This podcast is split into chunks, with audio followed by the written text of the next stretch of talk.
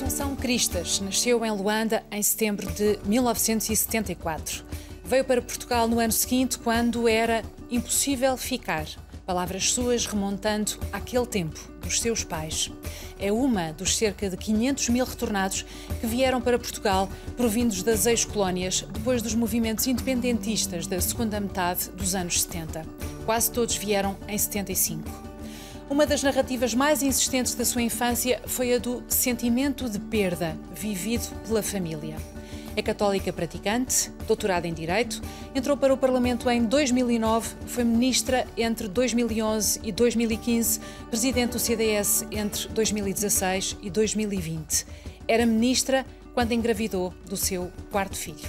Olá, Assunção, bem-vindo aos Filhos da Madrugada. A Dulce Maria Cardoso uh, chama aos retornados desterrados. É, aliás, aos desterrados que ela dedica este livro tão lido e tão marcante, O Retorno.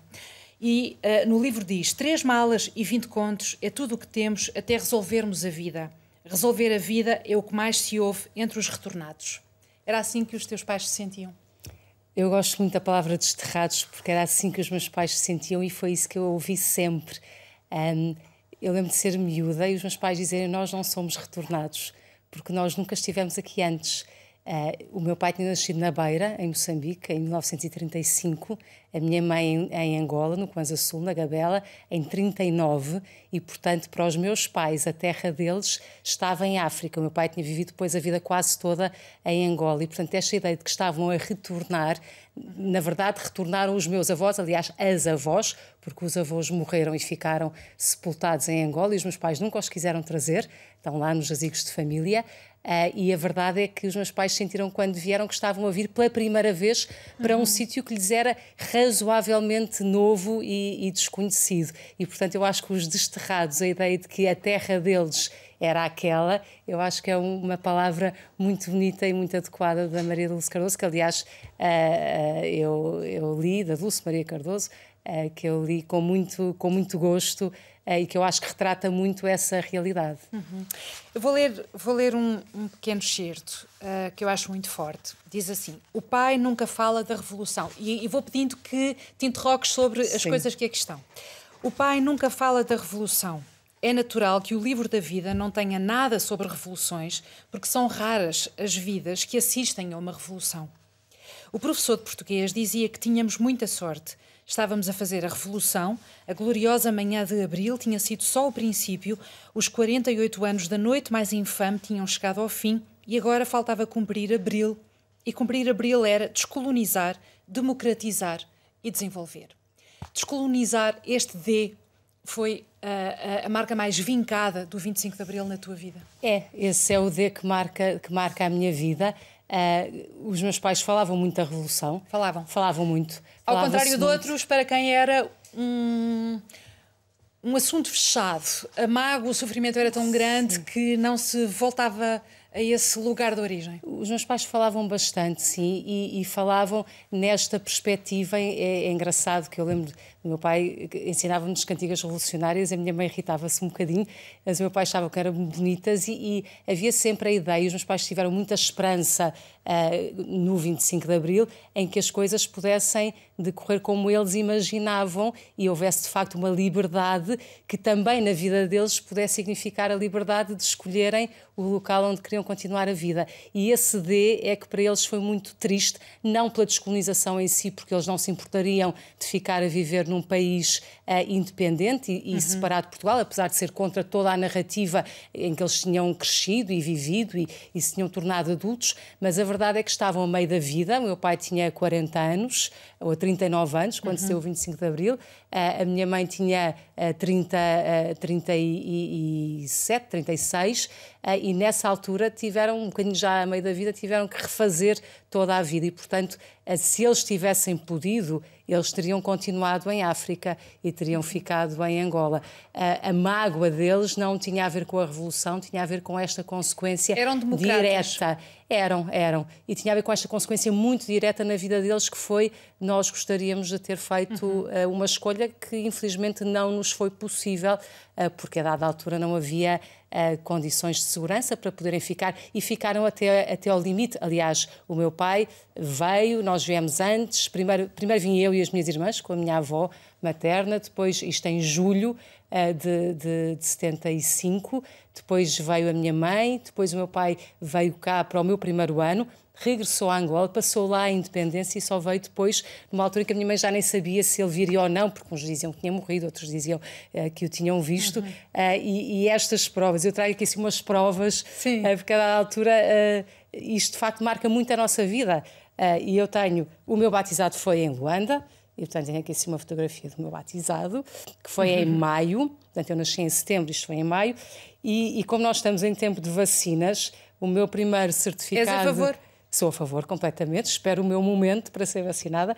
Uh, o meu primeiro certificado internacional de vacinação tem aqui assim a vacina da febre amarela, que foi a 15 de julho de 75 e depois uhum. disso uhum. eu vim para Portugal e diz República Portuguesa, Estado de Angola. Portanto, os meus pais não se teriam importado de ficar a viver uhum. num país independente e democrático, Angola, onde todos pudessem coexistir. Enfim, sabemos que depois isso não foi, não foi possível. E a grande mágoa é essa, é de, de, de, de, se sentirem desterrados. Aliás, é muito engraçado que, quando agora há muitas notícias sobre refugiados, meus pais muitas vezes dizem nós somos refugiados, nós sentimos-nos refugiados porque sentimos que estávamos a chegar a um uhum. país que, sendo o mesmo, era muito diferente. É engraçado que uh, o apelo para uma maior liberdade, claro que os meus pais sentiam essa necessidade, mas em Angola não sentiam tanto, estavam mais longe. A sociedade era mais aberta, uh, num certo sentido, os costumes, enfim, tudo era uhum. um bocadinho diferente. Aliás, isso também foi um grande choque quando aqui chegaram e, e perceberam que havia um contexto também uh, de abertura social, de convivência, de tudo muito diferente. Aliás, justamente os retornados, chamemos-lhe assim, mesmo que Sim. para uh, muitos, como, como disseste, não eram retorno porque eles nunca tinham estado aqui, são, de um modo geral, Uh, mais instruídos, mais qualificados, mais empreendedores. Uh, os teus pais traduzem isso, a tua mãe é médica, o teu pai trabalhava nas empresas do, teu, do teu avô. Um, que mas... desenvolveu, que desenvolveu muito e, e, criou o próprio, e depois aqui criou muitas outras empresas. E eles quebram uma homogeneidade que havia uh, na, na, sociedade portuguesa uh, e isso alastrou a todo o país, uma vez que justamente este meio milhão de, de, retornados se fixou em todo o país. Mas tu disseste uma coisa muito engraçada do teu pai sobre ele cantar canções revolucionárias e disso, e disso irritar um, a tua mãe. E eu trouxe este livro do, do Zeca Afonso, que é uma fotobiografia um, um, de, uma, de uma série uh, do Círculo de Leitores, com direção do Joaquim Vieira, e o texto é da Irene Flunzer Pimentel.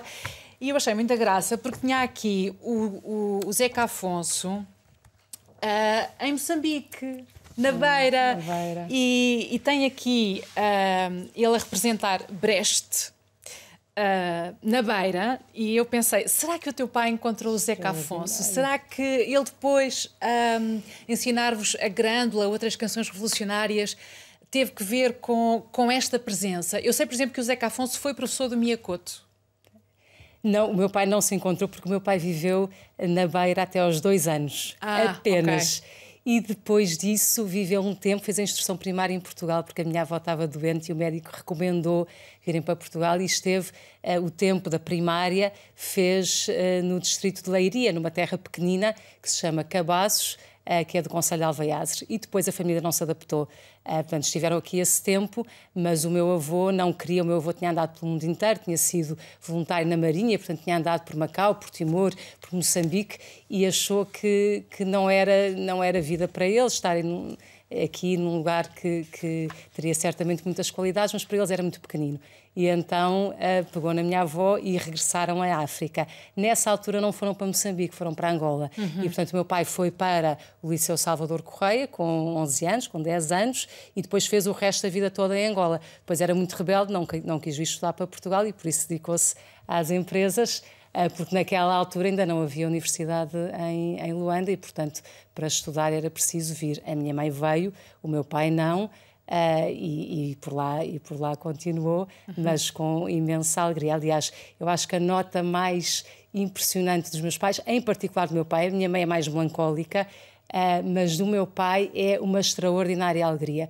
E apesar de recomeçarem tudo novo, e, e, obviamente não ser a vida que tinham projetado e não ser a escolha que, que teriam feito, uh, chegarem cá e, e, e, assumirem. Ainda pensaram em ir para o Brasil, para onde muitos amigos tinham ido, uhum. uh, e o meu pai, como estava ligado ao café, ainda chegou a ter com um sócio uh, um, uma fazenda no Brasil, mas depois aquilo também uh, deu mal com os cruzeiros, com aquelas confusões todas e acabou por desistir, por desistir da ideia e por cá ficaram, mas ficaram com alegria e com entusiasmo. Mas é impressionante porque, de facto, a vida dos meus pais tem sempre esse referencial. E agora, que são mais velhos, já têm os dois acima de 80, aos netos, a conversa é muito a vida deles, Angola, uhum. África, como era, como não era, as histórias, e uhum. repetem-se, e agora repetem-se mais porque como é também que tu, é habitual. hoje, mulher madura, que exerceu funções políticas, olha para a Revolução há 47 anos atrás e para um, essa vinda? Olho com o sentido de pensar que uh, naquela altura talvez não tivesse havido alternativa e eu acho que isso é, se quiseres, uma solução consoladora, porque eu acho também não, não vale a pena estarmos a julgar e a procurar muitos culpados. As coisas foram o que foram, certamente muitos deram o seu melhor, uh, outros talvez não tivessem dado o seu melhor, mas as circunstâncias nós nunca as conhecemos totalmente. Uhum.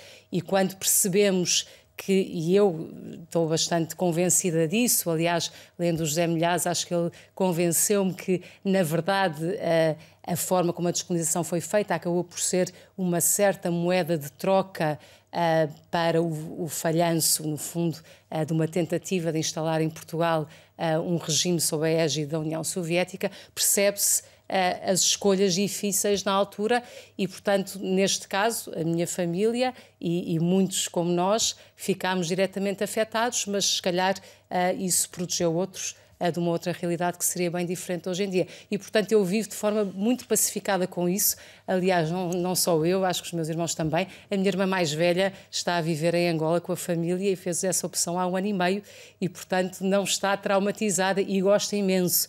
E as minhas sobrinhas, que são adolescentes, Uh, pelo menos uma delas já diz: Tia, eu vou a Lisboa tirar o meu curso, mas eu depois quero voltar para cá. Uhum. Portanto, isto ficou no sangue da família. Então, agora falemos uh, uh, de ti, das tuas aspirações, do teu percurso e daquilo que foi uma escolha natural, diria eu. fazer o doutoramento. Estudaste na Alemanha, estudaste em Itália, defendeste o doutoramento grávida do terceiro filho.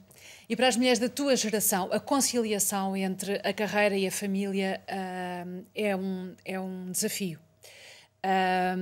Para as mulheres da geração das nossas mães, muitas vezes a carreira era uh, subatendida para que esta dimensão familiar, em especial nos setores mais conservadores e católicos praticantes, para que a família pudesse ser atendida.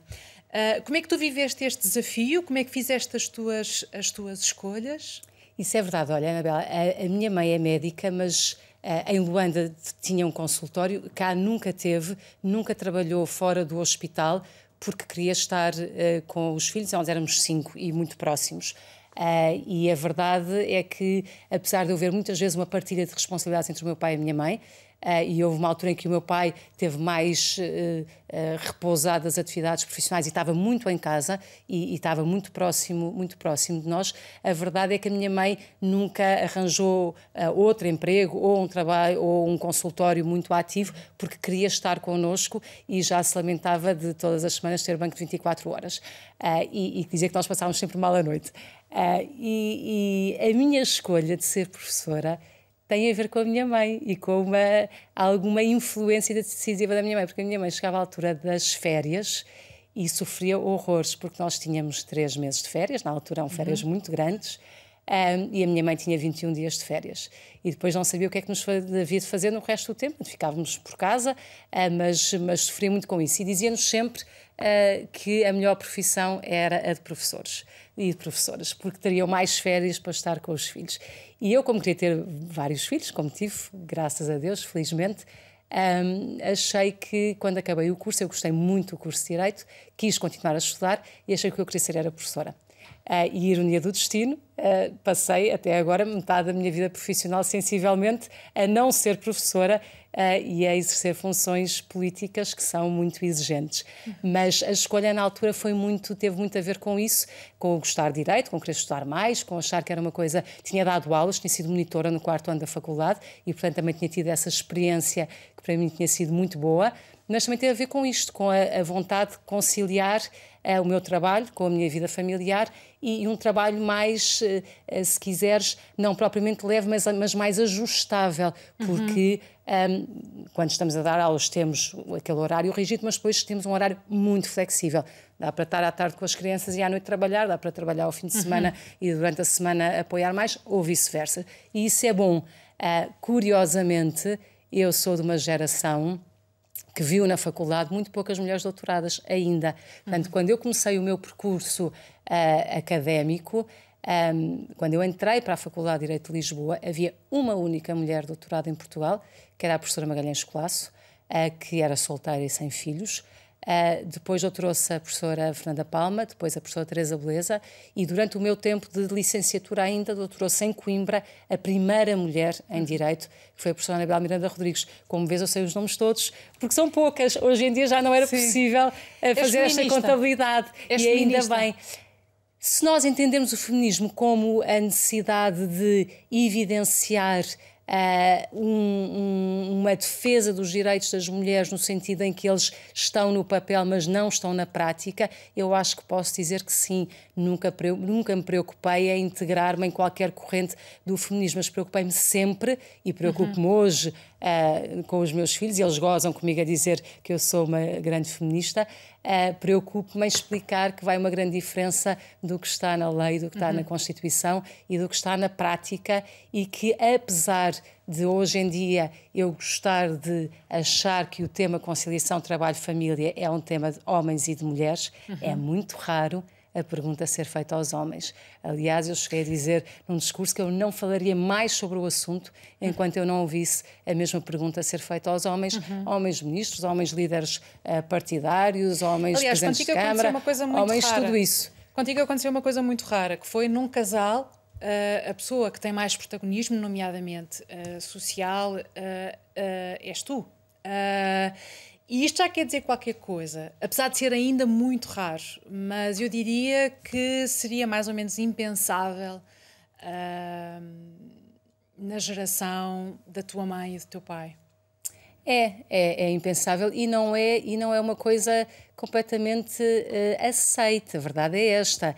Uh, quando eu estive no governo e fiquei grávida da, da quarta, da Luzinha, Maria de Luz, nós decidimos partilhar a licença de paternidade e houve uma eh, jornalista que quis falar com uma pediatra muito conhecida, que por acaso eu conhecia bem, para perguntar se o facto de eu decidir estar menos tempo em licença de maternidade e partilhar com o meu marido, se isso não significava que eu era mamãe e que estava a desconsiderar os direitos que as mulheres tinham adquirido.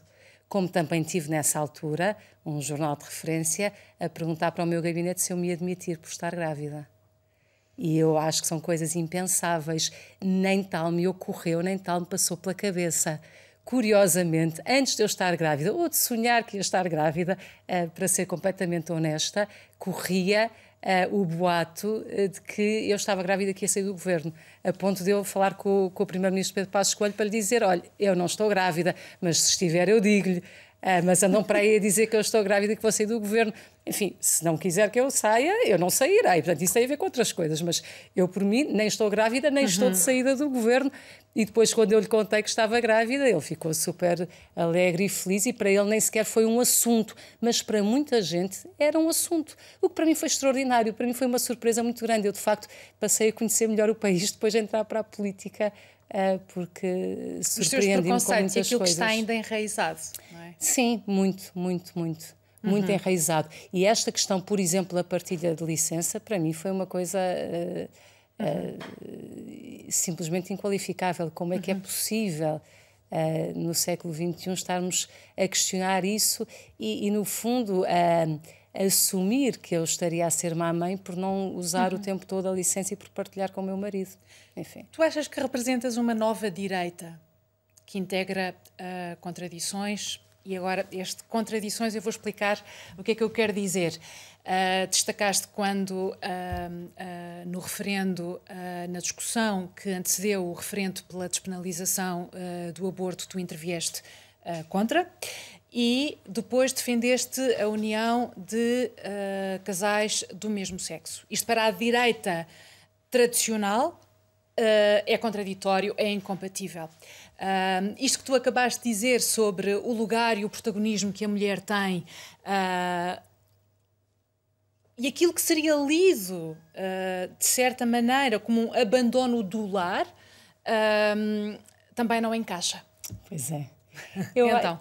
Eu sinto muito de, de, direita, não de uma direita extremada ou radical, mas de uma direita democrática, moderada, uh, de centro e direita, e, portanto, daquilo que são as direitas que, no fundo, construíram também uh, um, um, estado de bem-estar e um estado social um pouco por toda a Europa.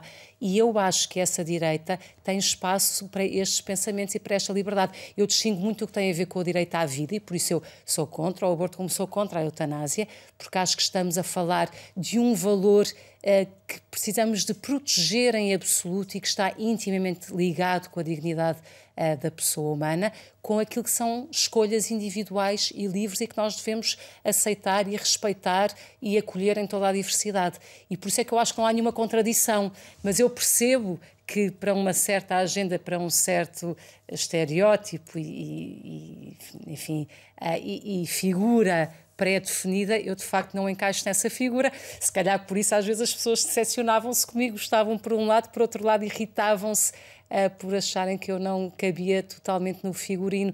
Mas eu acho que isto tem muito a ver também com, se calhar, com a minha experiência de vida, com a experiência dos meus pais, com o facto dos meus pais sendo católicos e podemos dizer conservadores. Uh, na verdade, sempre nos educaram a mim e às minhas irmãs, eu digo irmãs porque aí se vê que de facto havia uma certa diferença. Nós somos quatro raparigas e um rapaz, uh, que é o mais novo. Havia uma certa diferença porque a preocupação imensa dos meus pais era sempre educar-nos para a autonomia, mais nós, uh, uhum. raparigas.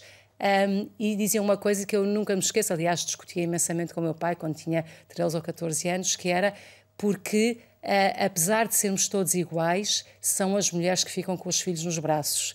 E, portanto, vocês têm que se preparar para serem autónomas, para não dependerem de maridos, para fazerem uhum. a vossa vida, para se for preciso, a meio da vida, pegarem na trouxa e irem para outro lado. Eu fui muito educada com essa ideia de que não interessa muito o que nós temos do ponto de vista material, o que nós conquistamos, porque isso perde-se num instante. Interessa aquilo que nós somos, eh, como nos capacitamos, o que conseguimos levar connosco, porque só isso é que, na verdade, e aquilo que nos qualifica como pessoas, só isso é que, na verdade, vai para todo o mundo.